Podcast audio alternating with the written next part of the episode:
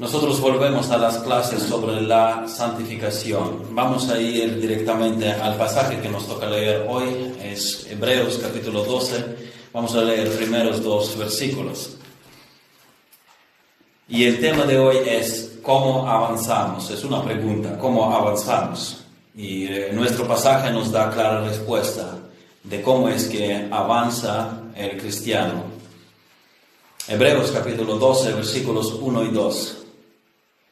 Por tanto, nosotros también, teniendo en derredor nuestro tan grande nube de testigos, despojémonos de todo peso y del pecado que nos asedia y corramos con paciencia la carrera que tenemos por delante, puestos los ojos en Jesús, el autor y consumador de la fe, el cual por el gozo puesto delante de él sufrió la cruz, menospreciando el oprobio, y se sentó a la diestra del trono de Dios. Señor, pedimos que tú bendigas la enseñanza de hoy Pedimos que tú alumbres nuestro entendimiento para entender, para, para que podamos percatar las verdades y ponerlas por obra en nuestras vidas. En el nombre de Jesucristo. Amén.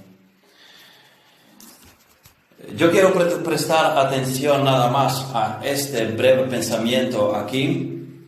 Puestos los ojos en Jesús, el autor y consumador de la fe. Nos tomará varias sesiones hablar de Jesucristo, nuestro Señor y Salvador. Primero de la obra de Cristo y luego de las implicaciones de ella y nuestra respuesta a lo que Cristo ha hecho y nuestro deber. Cristo es nuestra santificación. Habíamos eh, nosotros recalcado anteriormente Todas las bendiciones espirituales en los lugares celestiales se nos han dispensado en Cristo. Así que en Cristo inicia nuestra vida cristiana. Solo en Cristo esta vida es posible. Y en Cristo se culmina nuestro peregrinaje y mudanza a la gloria. Él es quien nos representa, Él es el primogénito entre muchos hermanos, Él es el primogénito de entre los muertos. Nosotros seremos vivificados en Cristo.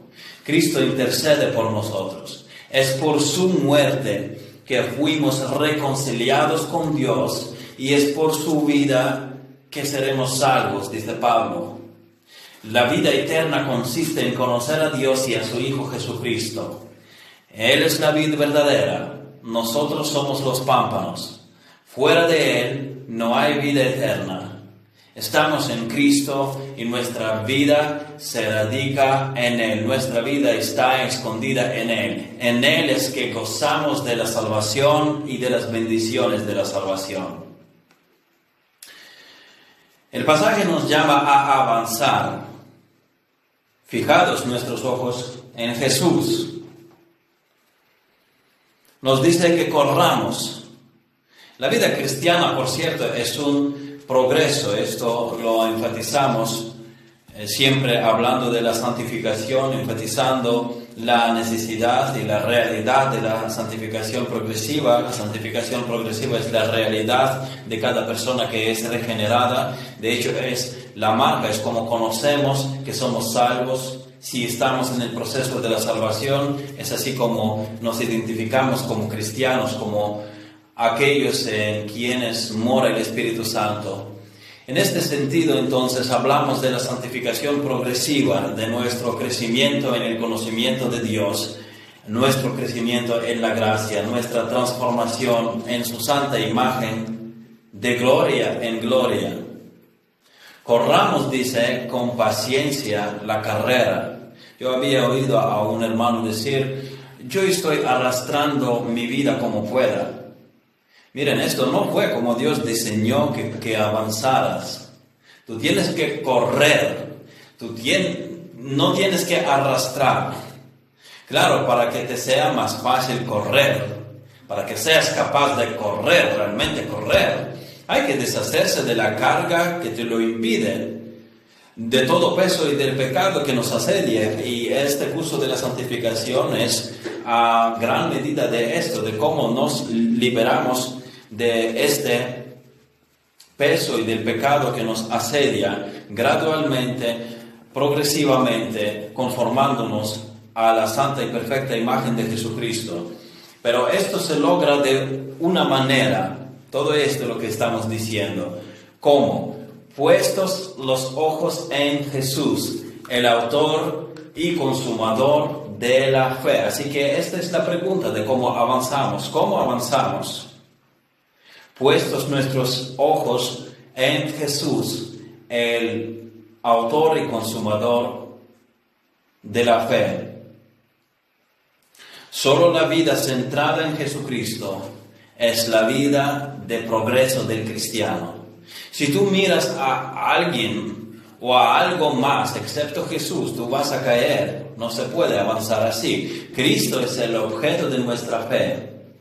Nosotros no podemos avanzar, nosotros no podemos refrescar las fuerzas, nosotros no podemos conquistar el pecado, nosotros no podemos crecer en el reflejo de la gloria de Cristo si no caminamos constantemente en Cristo. Tenemos que tener los ojos puestos en Jesús. Solo podemos avanzar teniendo los ojos puestos en Jesús, el autor y consumador de nuestra fe.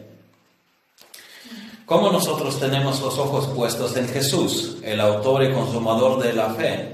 Nosotros le seguimos fiándonos completamente de la obra completa de Jesucristo y le seguimos imitando su ejemplo. Nosotros nos fiamos en la salvación en Cristo y nosotros seguimos el ejemplo que el Señor nos dejó. Así que dos puntos hoy en el orden en el que nuestro pasaje lo plantea. Primeramente, nuestro texto dice, puestos los ojos en Jesús, el autor de la fe, nosotros vemos aquí el ejemplo de Jesucristo para seguir, y luego dice, y consumador de la fe. Aquí nos habla, eh, esta parte del versículo nos habla de la obra perfecta hecha por Jesucristo, la obra de nuestra salvación. Primero entonces, nuestro pasaje dice, puestos los ojos en Jesús, el autor y consumador de la fe. Aquí quiero destacar la palabra autor, argegos, que significa fundador, significa líder, significa el primero en una larga procesión. Él es nuestro ejemplo, Él es nuestro referente, nuestro criterio, la idea es esta.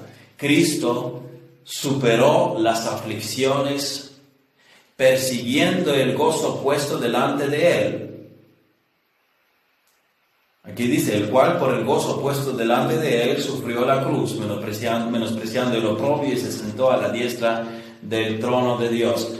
Él perseguía este gozo, la redención de su pueblo, la gloria del Padre y el sentarse a la diestra del trono de Dios.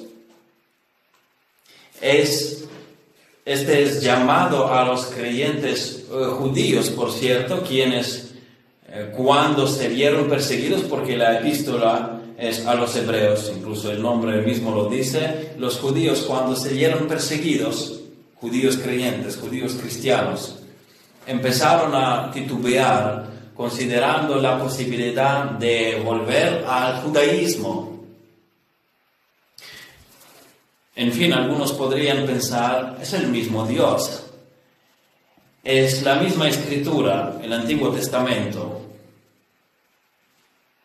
¿Qué diferencia habrá si volvemos a lo que creíamos antes? Si se trata de la misma revelación. El judaísmo era una religión legal en el imperio romano. Y mientras el cristianismo se veía como una ramificación del judaísmo, no había problemas. Pero a, medida que la diferencia entre ambos bloques, el judaico y el cristiano, se demarcaba con más claridad, los cristianos se vieron perseguidos más. Antes mayormente los judíos perseguían a los cristianos. A cualquier sitio que venía, leemos en Hechos ahí, apóstol Pablo Casi siempre que surgían problemáticas venían de, por parte de los judíos.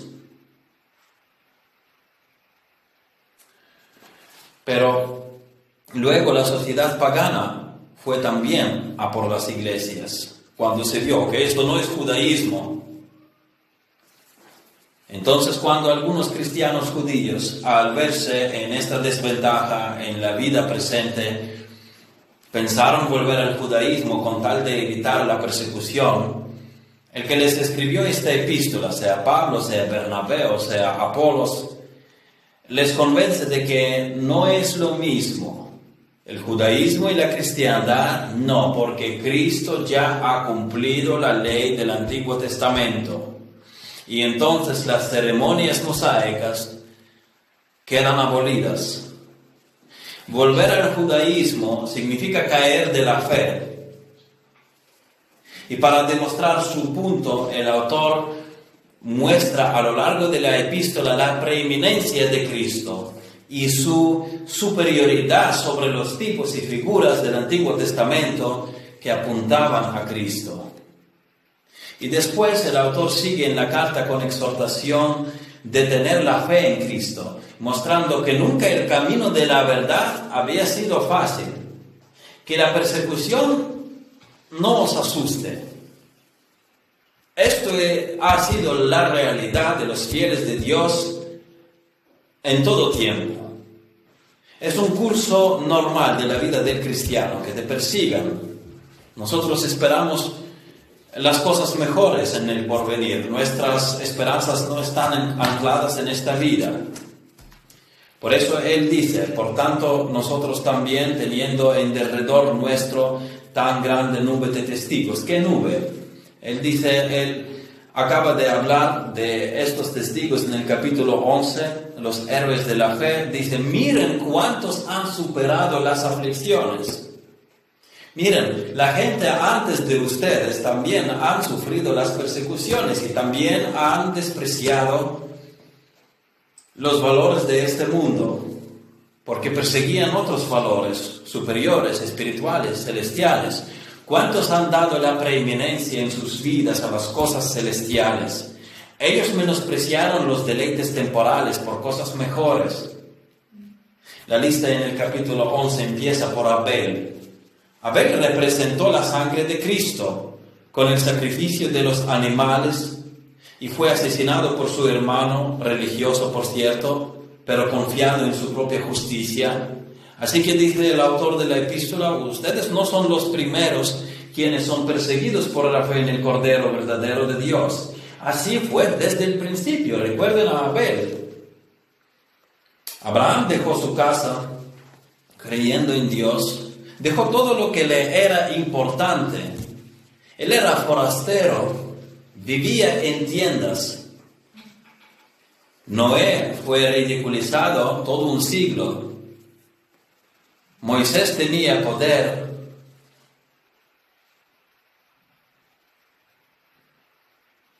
Moisés tenía poder, tenía gloria terrenal.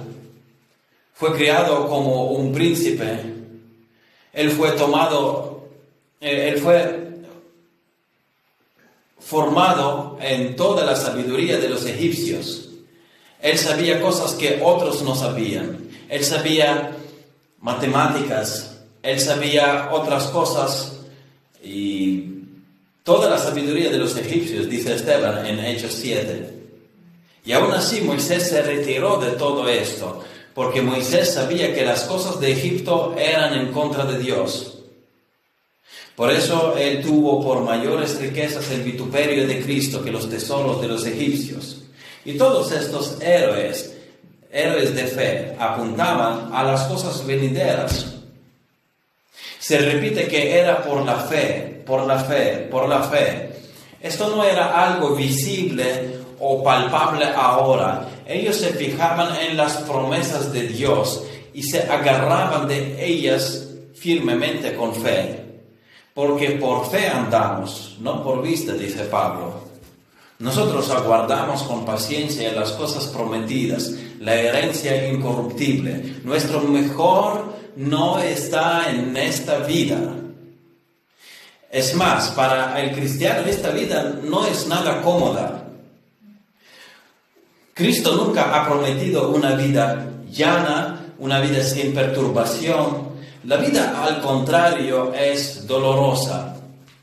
Él dijo en eh, Juan 16:33, este pasaje siempre lo, lo citamos para mostrar, aparte de otros pasajes, de otros muchos pasajes, desde el principio, tanto en el Antiguo como en el Nuevo Testamento, que la realidad del pueblo de Dios es la aflicción. El pueblo de Dios sufre la aflicción. Recuerden a Job, recuerden a José, recuerden al pueblo de Dios. Juan 16, 33 dice, estas cosas os he hablado para que en mí tengáis paz. En el mundo tendréis aflicción, pero confiad, yo he vencido al mundo. Y fíjense cómo se expresa Pedro de la terrible persecución en los tiempos de Nerón. Primera de Pedro, capítulo 4, versículos 12 y 13. Dice, amados, no os sorprendáis del fuego de prueba que os ha sobrevenido como si alguna cosa extraña os aconteciese. Dice, sino gozaos por cuanto sois participantes de los padecimientos de Cristo para que también en la revelación de su gloria os gocéis con gran alegría. Dice, oigan, lo que les ha ocurrido era de esperar. Dice, no estén sorprendidos. No es una cosa extraña, no se sorprendan. Tómenlo con gozo porque sufrís, ya que Cristo también había sufrido. Así que corran con paciencia, dice el autor de la carta a los hebreos, a pesar de los obstáculos, viendo como los santos del Antiguo Testamento también han soportado la aflicción, fijándose en el conocimiento de Dios y en la resurrección. Pregúntate ahora tú, si tú estás en esta lista, si corres con paciencia, si anhelas las cosas venideras, cosas permanentes, cosas mejores. Pero el, el, ejemplo perfecto para nosotros es Jesucristo mismo. Habiendo hablado de esta gran nube de testigos, que mira cuántos, y no nos da tiempo de hablar de todos, mira cuántos han superado las aflicciones, porque perseguían las cosas mejoras. Hablando, habiendo hablado de esto, él luego muestra el ejemplo perfecto. Ahora miren Cristo, el cual por el gozo puesto delante de él sufrió la cruz, menospreciando el oprobio. Y así el Señor conoce a perfección nuestras pruebas, porque Él también pasó por las pruebas. Tan grandes eran sus pruebas, que ningún ser humano las podrá jamás experimentar. Aparte de los dolores físicos, aparte de la humillación, el Hijo de Dios sufrió la muerte por el pecado del mundo. Pero Él superó todas las pruebas, fijándose en el gozo delante de Él. Cristo sabía que iba a ser exaltado. Él perseveró incluso bajo la ira de Dios el Señor Jesús es el que supremamente demuestra la confianza en las promesas. Él demostró lo que significa creer en Dios, lo que es perseguir aquello que Dios ha dicho. El gozo puesto delante de Él. Habiendo pasado por las pruebas, pruebas Él nos compadece él sabe lo que es superar las pruebas. Miren Hebreos 4.15 dice, porque no tenemos un sumo sacerdote que no pueda compadecerse de nuestras debilidades, sino uno que fue tentado en todo según nuestra semejanza, pero sin pecado. Como hombre, Él experimentó todo lo que necesita para compadecernos.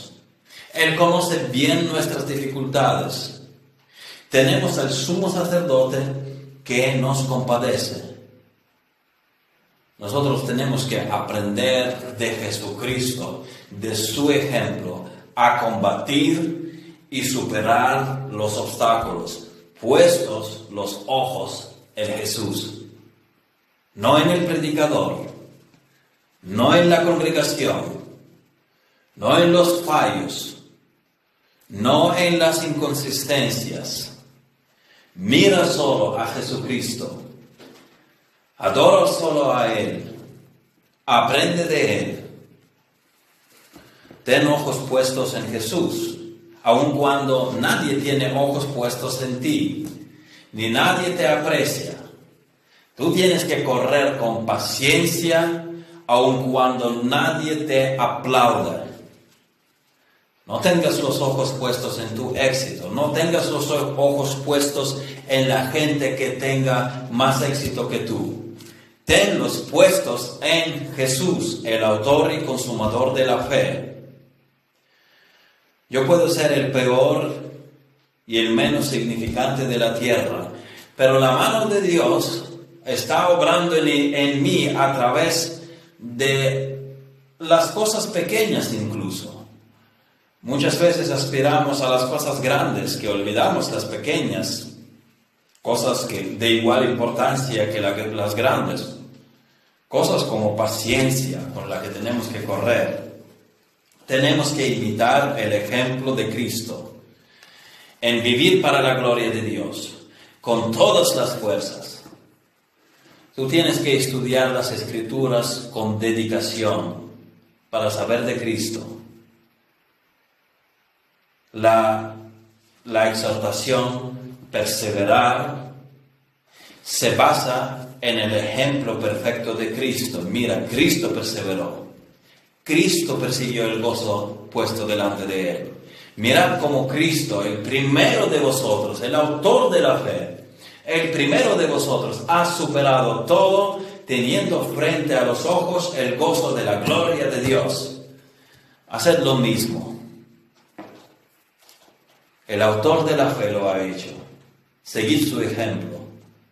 Debemos estudiar las escrituras para ver el ejemplo de Jesucristo y vivir en la obediencia a la palabra de Dios, en la esperanza de la gloria, viviendo con pasión, viviendo con integridad, viviendo con entrega. Tenemos que inspirarnos del ejemplo perfecto de Jesucristo esta gran nube de testigos es un impacto tremendo. Pero todos juntos y diez mil veces más que ellos no alcanzan al ejemplo perfecto de Jesús. Aprende de Él. Si quieres vivir una vida victoriosa, conquistar tu carácter para el Señor, tener la victoria en diversas áreas en la vida, vivir pensando en la gloria celestial, motívate con el ejemplo de Jesucristo, estudia quién es Jesucristo, anda con Jesús, toma su palabra, estudia la para ver a Jesucristo en ella, apaga las redes sociales y dedica el tiempo para orar. Sin la oración el conocimiento será como, como artículos secos de información, como ensayos. Sabrás informar a ti mismo y a los demás, pero no tendrás aliento para vivir. La oración sin el conocimiento bíblico te puede llevar por el camino de ciego misticismo, cosa que ha pasado con muchos supuestamente cristianos evangélicos. Necesitamos ser fundamentados en el conocimiento bíblico y convertirlo en práctica. Y esto solo lo podemos hacer en dependencia de Dios, lo cual es totalmente imposible sin la oración. Cuanto más horas, con mayor fuerza y agilidad avanzarás, correrás con paciencia, siguiendo el ejemplo de Jesucristo. Así que las dos cosas son importantes en la vida, las dos cosas son primordiales para seguir avanzando, seguir corriendo con paciencia. El estudio de la palabra, la oración, junto con otros instrumentos, los medios que el Señor nos ha provisto para el crecimiento, como nuestra comunión, el vivir en el cuerpo local de los creyentes, en la iglesia. Hasta en la oración, en todo, absolutamente en todo, tenemos que aprender de Jesucristo, tenemos que imitar su ejemplo. Jesús, dijimos, es el sumo sacerdote que nos puede compadecer porque ha superado las pruebas estando en cuerpo, siendo humano y siendo completamente Dios al mismo tiempo, pero siendo humano, estamos diciendo, para enfatizar este lado de su dependencia del Padre mientras Él ministraba en la tierra, Jesús expresaba esta dependencia de su Padre a través de la oración. Miren en Lucas 6:12 dice, en aquellos días él fue al monte a orar y pasó la noche orando a Dios. Miren qué dependencia del Padre. Miren qué ejemplo nos ha dejado el Señor, perseverar en la oración. Fue tan impactante la vida de oración de Jesucristo que sus discípulos le pidieron que les enseñase a orar. Podrían pedirle, mira, enséñanos a predicar, o enséñanos a ganar las almas, o enséñanos a hacer los milagros, o enséñanos hacer cualquier otra cosa. Pero, pero lo que les, más impactó es la vida de oración de Jesucristo, si lo han pedido que los enseñase a orar. En todo nuestro caminar tenemos que mirar al autor de la fe y aprender de él, a pedirle las fuerzas. Y en nuestra santificación Jesucristo es el modelo. Así que, ¿cómo avanzamos? Siguiendo el ejemplo de Jesucristo, el autor de la fe. Segundo, tenemos que tener los ojos puestos en Jesús, no solo como el que va primero, sino el que asegura el triunfo. Él es autor de la fe, pero también es el consumador de la fe. Eh, teleiotes, el que lleva la fe a la consumación, el que lleva la fe a su conclusión, a la conclusión final. En la epístola a los hebreos, el Espíritu resalta la verdad de la plenitud y eficacia de la obra de Cristo como nuestro mediador. Nuestra salvación en Cristo está completa. Su sacrificio es suficiente. Su sacrificio es perfecto. Nosotros somos santificados con su sacrificio. Somos hechos perfectos por la obra de Cristo. Hebreos 10:14 dice, porque con una sola ofrenda hizo perfectos para siempre a los santificados. Gloria a Dios. Cuando caemos, no se acabó, porque la obra de Cristo es perfecta, es completa. Pedro podría pensar que se ha acabado todo cuando él negó a Jesús tres veces. Él no lo hizo una sola vez. Él no lo hizo dos veces. Lo hizo todas las tres veces. Pero gloria al Señor Jesucristo. Él perdonó a Pedro. Satanás nos acecha. Él sabe nuestras debilidades. Él sabe, sabe nuestros lados fuertes. Él nos ha estudiado bien. Él sabe todo nuestro historial. Pero lo maravilloso después de todo es que Satanás no tiene la última palabra. Él pedía zarandear a los discípulos como a trigo, hasta tenía que pedirlo.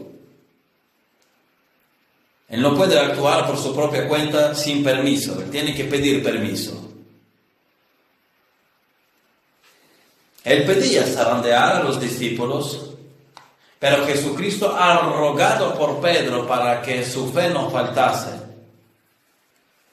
Cristo intercede por nosotros.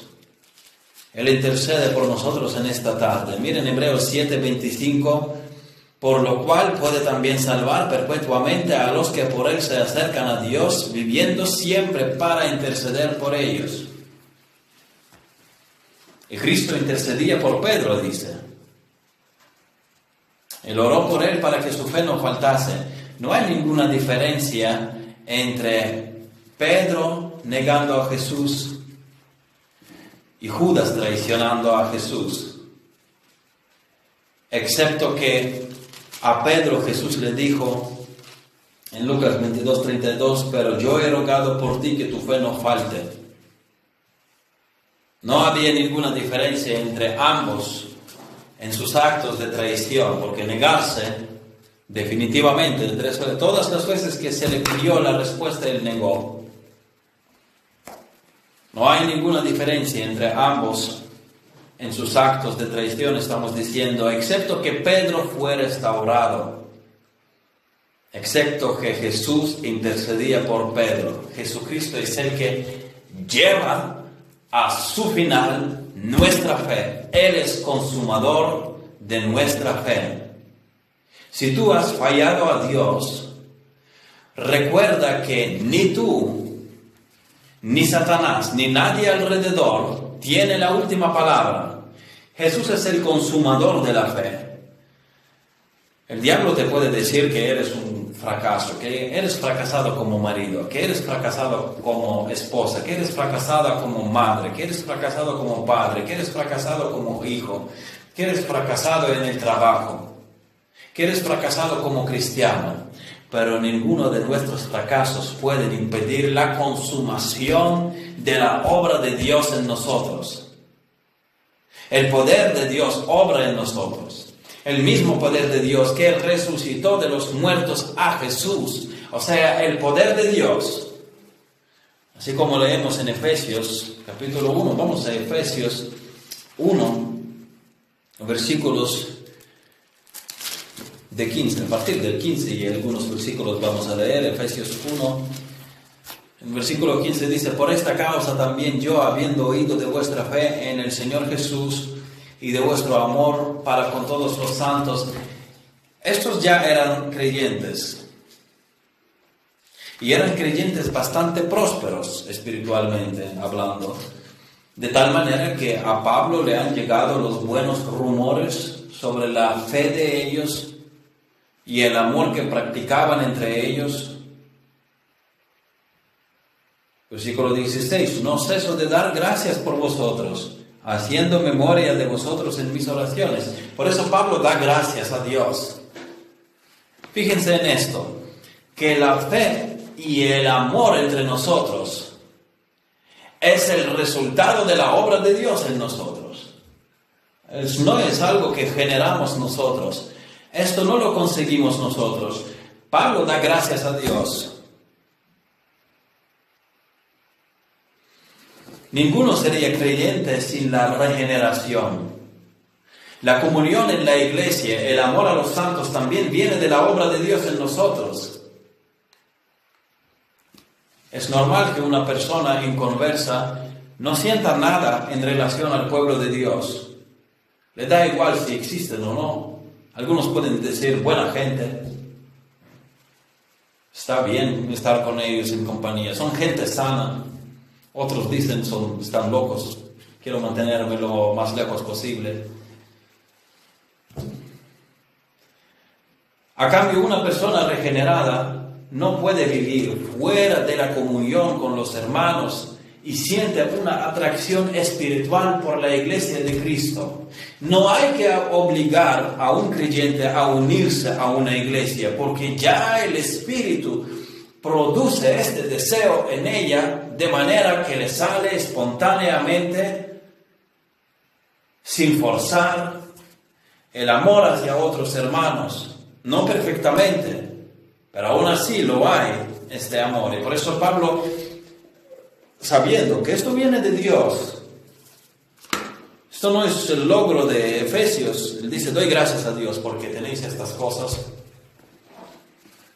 ya Pablo está alabando a Dios por la obra que él ha hecho en los cristianos en Éfeso. Pero sigue orando en los versículos a continuación, sigue orando que Dios siga mostrándoles sus riquezas, que a los santos se les abran los ojos aún más. Todos son salvos, prosperan espiritualmente, avanzan pero Pablo quiere que sigan creciendo en el conocimiento de Dios. Y él explica su oración así, versículo 17, para que el Dios de nuestro Señor Jesucristo, el Padre de Gloria, os dé espíritu de sabiduría y de revelación en el conocimiento de Él. Qué bonita esta oración. Pablo ora que su vista espiritual sea aún mayor Ojalá todos orásemos a diario con esta oración y que Dios nos abra los ojos de nuestro entendimiento, porque las riquezas de Cristo son inmensurables. Y Pablo dice, ahora ustedes son creyentes. La fama de su amor a todos los santos ha llegado hasta mí. Yo doy gracias por ustedes. Pero quiero que ustedes sigan creciendo en el conocimiento de Dios y sus riquezas espirituales versículos 18 y 19, él especifica los puntos de su oración. Dice, alumbrando los ojos de vuestro entendimiento para que sepáis cuál es la esperanza a que Él os ha llamado y cuáles las riquezas de la gloria de su herencia en los santos y cuál la supereminente grandeza de su poder para con nosotros los que creemos según la operación del poder de su fuerza. Tres puntos aquí. Pablo ora para que los efesios entiendan con más profundidad estas tres cosas. La esperanza a que Él nos ha llamado, las riquezas de la gloria de su herencia en los santos y la supereminente grandeza de su poder para con nosotros los que creemos. Primero, Él ora que haya entendimiento más profundo, para que se abran los ojos del entendimiento, que podamos ser conscientes de la esperanza a la que somos llamados. Esto tiene que ver con el porvenir. Nosotros estaremos eternamente con Cristo y seremos semejantes con Él. Nosotros esperamos este estado de gloria. Y Pablo ora que Dios ayude a abrir los ojos para darse cuenta de lo glorioso que será nuestro estado en la presencia de Dios. Tenemos que orar, hermanos, tenemos que orar juntos con el apóstol Pablo, que Dios alumbre los ojos de nuestro entendimiento para que seamos conscientes de la gloria que nos espera aunque ahora no la podamos describir precisamente, pero para que la anhelemos, para que nos confortemos con esta esperanza, para que nos, para que nos alentemos a correr con paciencia, con los ojos puestos en Jesús, teniendo este gozo puesto delante de nosotros, la gloria Segundo, Pablo ora por las riquezas de la gloria para entender, por el entendimiento de las riquezas de la gloria de su herencia en los santos.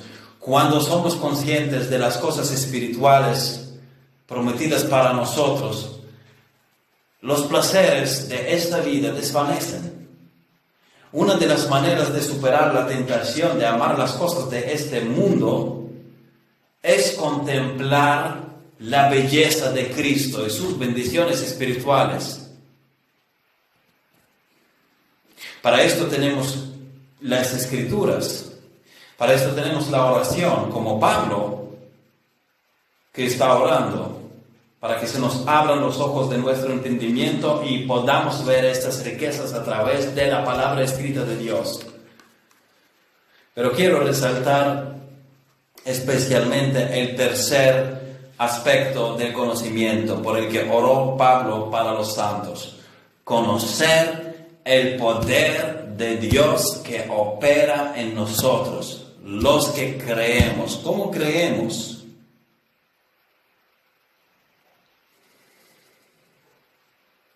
Según la operación del poder de su fuerza.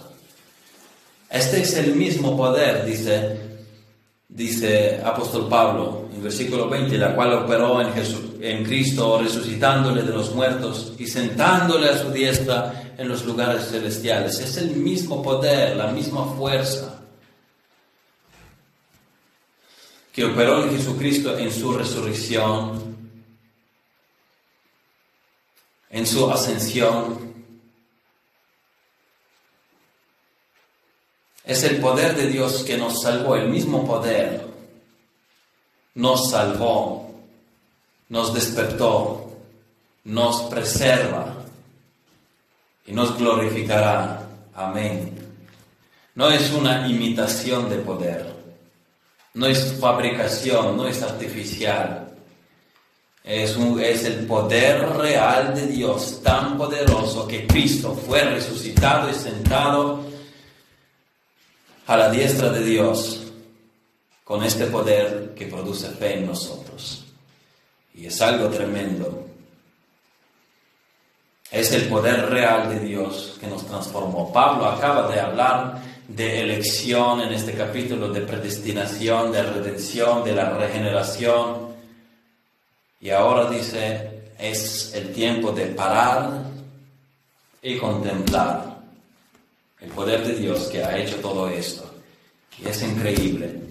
El poder de Dios obró en mí, el mismo poder que resucitó a Jesucristo obra divina, tal vez más impactante de todas, la resurrección de Cristo, su ascensión, este mismo poder genera fe en mí.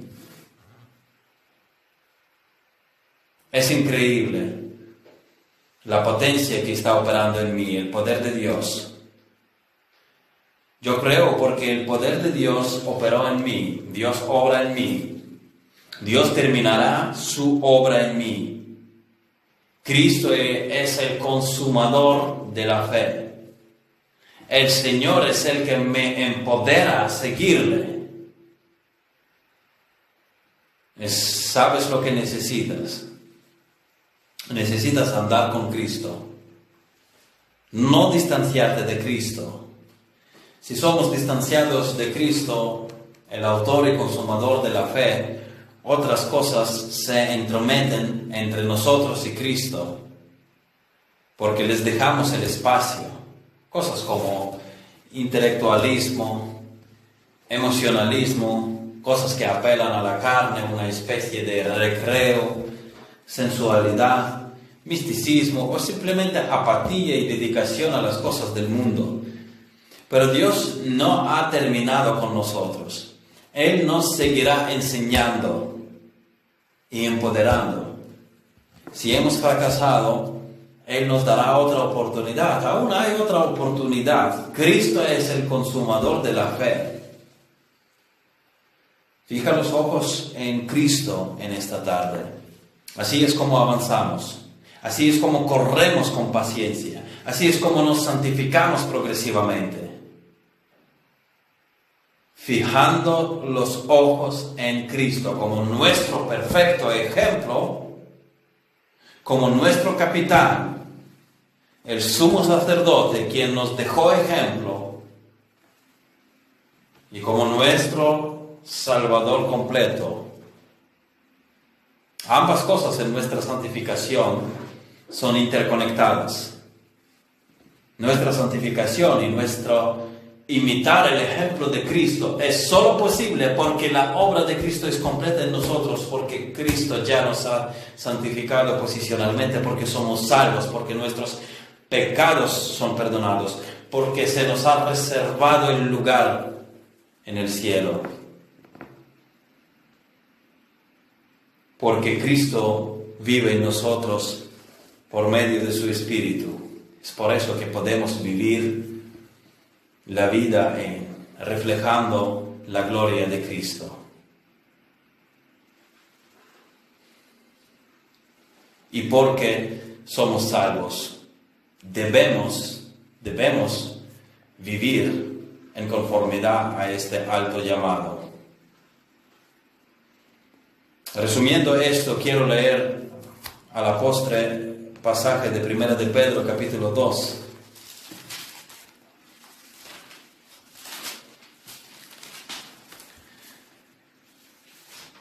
Versículos de, vamos a ver, primera de Pedro 2, versículos a partir del 21 y hasta el final del capítulo 21 hasta 25 dice, pues para esto fuisteis llamados porque también Cristo padeció por nosotros, y fíjense aquí lo que dice, dejándonos ejemplo, dejándonos ejemplo para que sigáis sus pisadas, el cual, no hizo pecado, ni se halló engaño en su boca, quien cuando le maldecía no respondía con maldición, cuando padecía no amenazaba, sino encomendaba la causa al que juzga justamente. Nosotros tenemos que seguir el ejemplo de Jesucristo, a esto somos llamados, dice Pedro, pues para esto fuisteis llamados, para seguir el ejemplo de Jesucristo.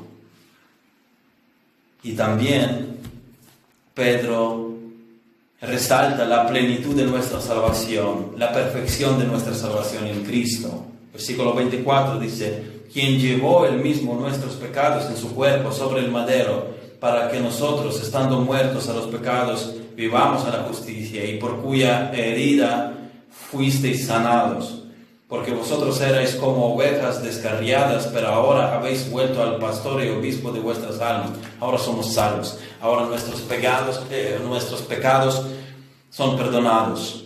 Ahora se pagó la deuda. Ambas, ambos aspectos de nuestra fijación en Cristo como nuestro ejemplo para vivir siendo nosotros salvos y como nuestra plena confianza en la obra completa de Jesucristo. Aquí vemos tanto el llamado a seguir el ejemplo de Cristo en nuestro diario andar, en la respuesta a los desafíos que se nos presentan en nuestra santificación. Y vemos aquí la plenitud de la salvación en Cristo. Todos nuestros pecados son perdonados porque Cristo murió por ellos y nosotros creemos en Él. Así que nosotros nos vamos a fijar en las próximas sesiones, tanto en las cosas que Dios produce en nosotros, como eh, nuestra responsabilidad en respuesta a la obra de Dios. En varias sesiones que nos quedan, porque Cristo es nuestra santificación. La palabra nos llama a enfocarnos en Jesús esta es la esencia de la vida cristiana, seguir a Jesús. Y queremos ver qué significa esto en detalles. Seguir a Jesús, seguir su ejemplo y fiándonos completamente en su obra perfecta. Y los que todavía no han aceptado a Jesucristo como su Señor y Salvador, recuerden esto, solamente en Jesucristo está el perdón de los pecados. Para ser perdonado y justificado ante Dios, tienen que creer en Jesús, poner plena confianza en su provisión para la salvación, en su muerte por los pecadores. Si crees en el Señor Jesús, no serás castigado por tus pecados, tendrás paz con Dios. ¿Por qué? Porque Cristo murió ya por nosotros. Y el justo Dios no castiga dos veces por el pecado. Cristo ya murió por nuestros pecados. Pero tienes que venir a Él con fe y arrepentimiento. Tienes que aplicar esto lo que Él ha hecho a ti. La puerta está abierta. Ven a Jesús y Él te dará el perdón de los pecados, la paz con Dios y vida eterna. Oremos. Señor, te damos gracias por el ejemplo perfecto que tú nos has dejado y por la salvación perfecta. Gracias, Señor, que todos nuestros pecados son perdonados. Gracias por los lugares celestiales. Gracias por el poder de Dios que obra la fe en nosotros. Gracias porque tú nos capacitas para seguir tu perfecto ejemplo. Ayúdanos a hacer todo el esfuerzo para, bajo tu gracia, imitarte, reflejar tu gloria, transformarnos en tu imagen, de gloria en gloria. Pido también que tú traigas el conocimiento de ti a aquellos que puedan escuchar este mensaje o, o el mensaje de tu palabra predicado por otras vías, en otras iglesias, anunciado por escrito. Pedimos que tú traigas a la salvación a muchos, especialmente a aquellos a quien, con quienes estamos en contacto y queremos la salvación para ellos, no queremos que perezcan. Rogamos que tú nos ayudes a ser fieles en anunciar tu evangelio y ser fieles en obedecer tu palabra, seguirte con los ojos puestos en ti. En el nombre de Jesucristo te lo pido. Amén.